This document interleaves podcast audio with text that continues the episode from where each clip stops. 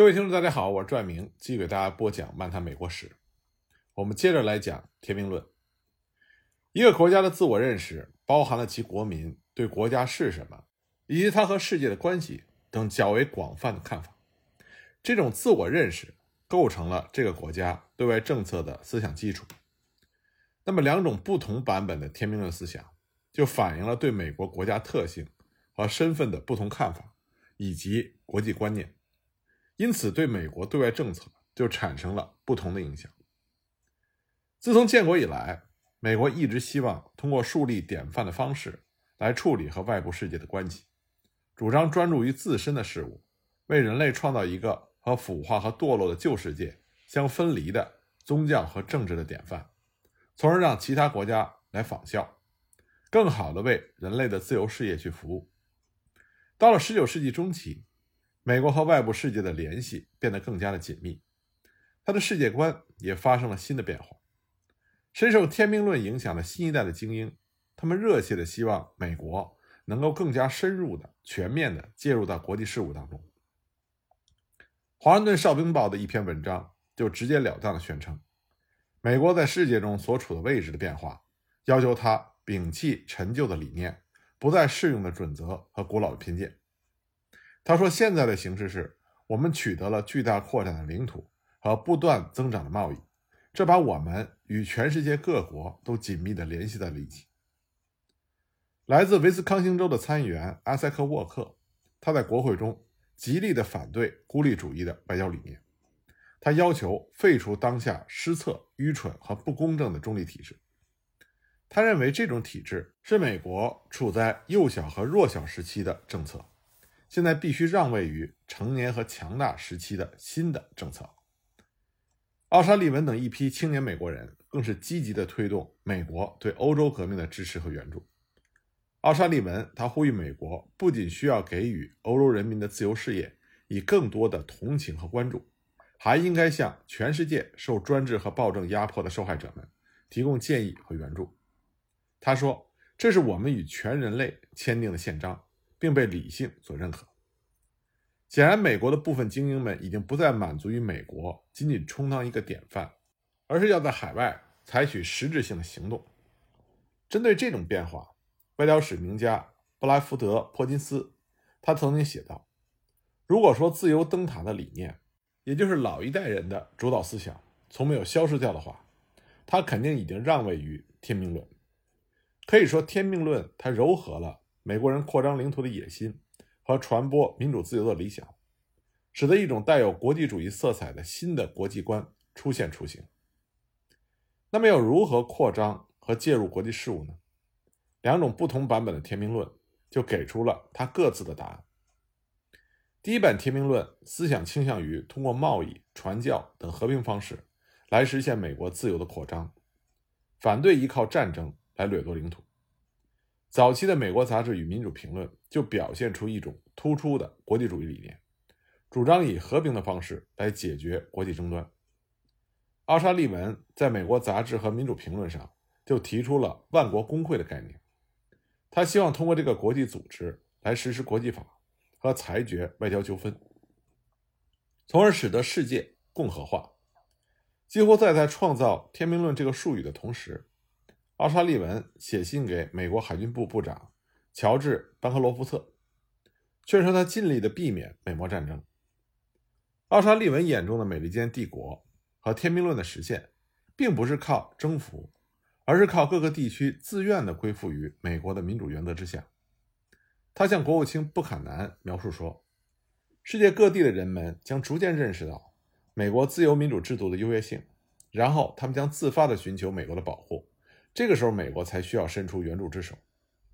拿破仑用武力的手段征服东方，而美国将用和平的艺术对待西部。最透彻阐释出和平路线天命论思想的是神学家西奥多·帕克，他毫不否认美国将会占有整个的北美大陆。他说：“实现这一图景是我们的责任，但是实现的方式必须是通过一个优秀种族、具备更出色的理念。”和更先进的文明，它的持续性的进步，通过商业、贸易和艺术，通过变得比墨西哥更好、更聪明、更人性、更自由和更阳刚。如果美国是通过诡计和流血占有土地，那么他就忘记了上帝赋予美国的责任。与之相对，第二版的天命论思想则希望借助武力手段来获取领土，驱逐甚至灭绝那些劣等民族。在分析美墨战争的动因的时候，历史学家比林顿曾经指出，这种强调美墨战争是奴隶主唆使下进行的帝国主义战争的观点，忽略了19世纪40年代。天命论对当时美国人的心理影响。当时美国人想的是扩张侍奉上帝的旨意，去启蒙暴君压迫下的邻国群众的手段，这不是帝国主义，这是执行拯救的办法。联邦参议员赫歇尔·约翰逊在国会的发言也持相似的观点。他说：“增加我们的领土和扩展人类自由与幸福的范围，将成为这场冲突的结果之一。”如果我们拒绝遵从上帝的伟大意志，就是背叛了我们的崇高使命。战争的确有它罪恶之处，但也是实现人类进步和增进幸福的途径。在这个意义上，我认同天命论的信条。倡导武力征服的天命论思想，还深刻影响着私人的军事冒险。为数众多的军事冒险者奔赴尼加拉瓜、古巴、洪都拉斯等中美洲国家，支持和煽动当地的叛乱。试图推翻当地政府，并且伺机将其并入美国。这些军事冒险活动并没有得到美国政府的支持，并且被中立法所禁止。冒险者经常是诉诸于天命论的话语来为自己辩护。一篇名为《兼并墨西哥：私人军事冒险》的文章，将这种活动形容为在几乎没有受到挑衅的情况下，强者发起的旨在征服弱者的战争，并且认为。一种天命论的思想存在于这些军事冒险活动中。威廉·沃克是一位富有传奇色彩的美国军事冒险家，他曾经一度在尼加拉瓜建立了革命政府，并且自任总统。这是在1856年到1857年间的事。这种非法的入侵自然是备受非议。对此，沃克的辩解是：人们对他的军事冒险行动一无所知，这种行为并非是头脑发热之举。其中具有一种必然性。他对那些认为美国白人种族能够和拉美混血种族和平相处的观点嗤之以鼻。他认为这个世界的历史已经表明，这种乌托邦式的愿景是完全不存在的，也就是一个低等种族会温顺平和地臣服于一个更高等的种族。在沃克的修辞中，一个生物学的隐喻“重生”占有核心的地位。这个词汇极好地融合了当时流行的科学种族主义的理念和浪漫主义的情怀。沃克把他自己和他的部下描绘成了文明的使者，把军事冒险的目标说成了让中美各民族重生。迪波评论把沃克视为一个没有意识的工具，被一种无法改变的命运所掌控。对于征服甚至灭绝低等种族是促进文明进步的这种自然法则表示认可。这些行为都表明，尽管美墨战争之后，美国官方的军事扩张行动基本停止，但是众多的军事冒险者受到了天命论思想的感召，仍然前仆后继地奔赴海外，希望通过武力的方式来实现美国的使命。更值得注意的是，私人的军事冒险逐渐成为了当时美国社会文化的一个符号，为美国的大众文化提供了宣传的素材。英雄、殉道者和恶棍。军事冒险者的活动被期刊和报纸大量的报道，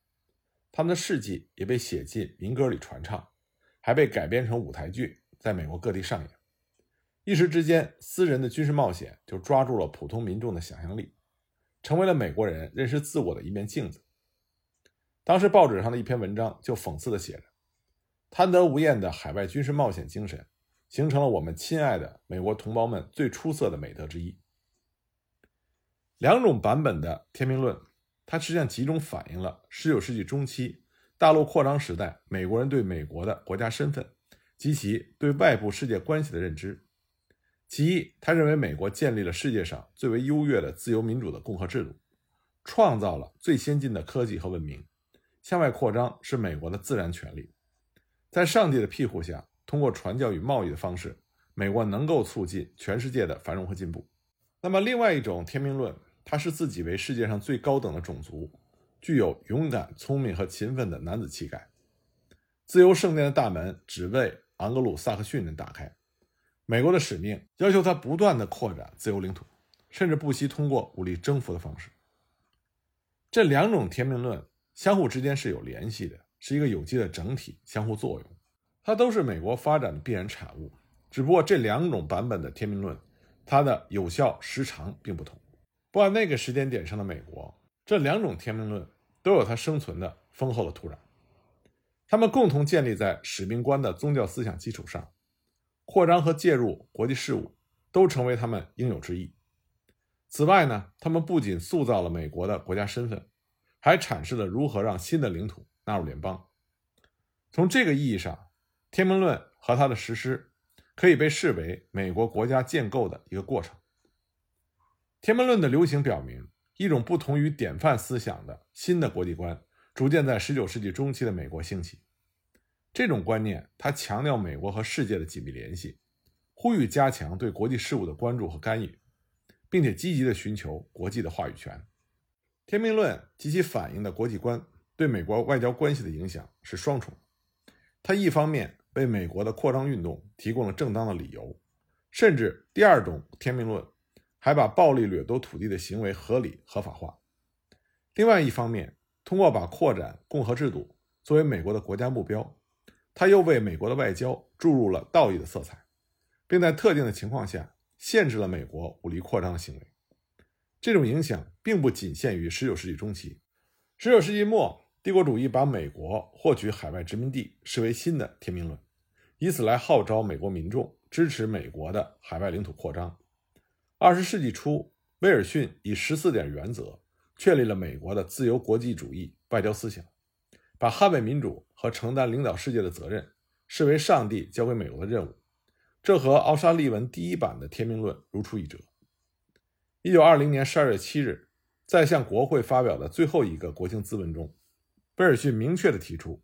在争取民主精神胜利的行动中扮演领袖角色，这是美国的天定命运。直到今天，在美国的政坛，在美国的社会。天命论的影响仍然是无所不在的。二零一一年三月，奥巴马在为美国对利比亚的军事干预辩护的时候说：“罔顾美国作为一个领袖，以及更重要的对全人类负有的责任，将是对我们身份的背叛。也许别的国家可以无视发生在他国的暴行，但美国不同。”奥巴马的理念，用青年美国人爱默生的话来表述，就是在世界历史的每个时期，总有一个领导国家。他具有更为仁慈的胸襟，其品行出众的公民愿意充当普遍正义和全人类的利益的代表。这样的国家，除美国之外，舍我其谁？这样的领袖，除了青年美国人之外，舍我其谁？其实，天命论在人类文明的发展历史上一直存在，只不过是由不同的国家用不同的方式提出来的。它始终伴随着我们人类文明的发展。天命本身并没有错误。无论他是上帝的意愿，还是世界发展的客观规律，他所考虑的一定是全人类，而不是单个民族或者是单个国家。天命论的错误理解和错误的运用，这并不来自于天命本身，而是来自于我们人类自身的贪婪和自私的本性。判断一个天命论它是否正确，一个最直接的办法，就是要看它到底是为己还是为人。即使我们人类文明发展到了今天这个地步。乃至在未来相当一段长的时间里，我们都不能去奢求毫不为己、全意为人，这是不可能的。因为我们人类的本性发展到今天，大公无私，这依然是一个遥不可及的目标。之所以很多人总觉得会有人大公无私，那是因为你把这个“私”狭隘的理解成对个人物质利益追求的那个“私”。真正的大公无私，那个“私”是一个广义的“私”，不仅包含着。对个人物质利益的追求，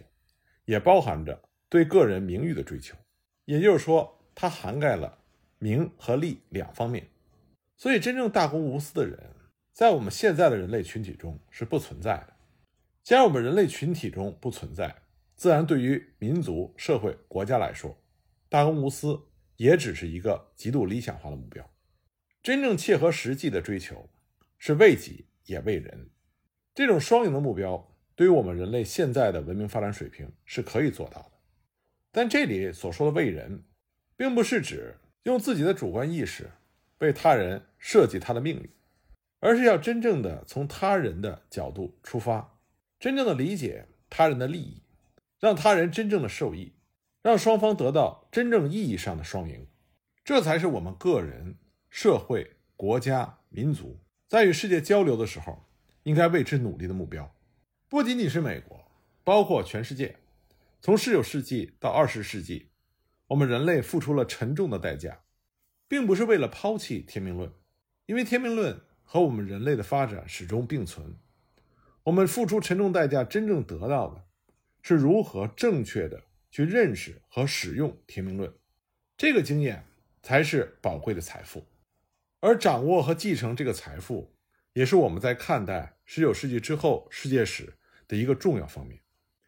正是因为美国在美墨战争发生的前后存在着两个版本不同的天命论，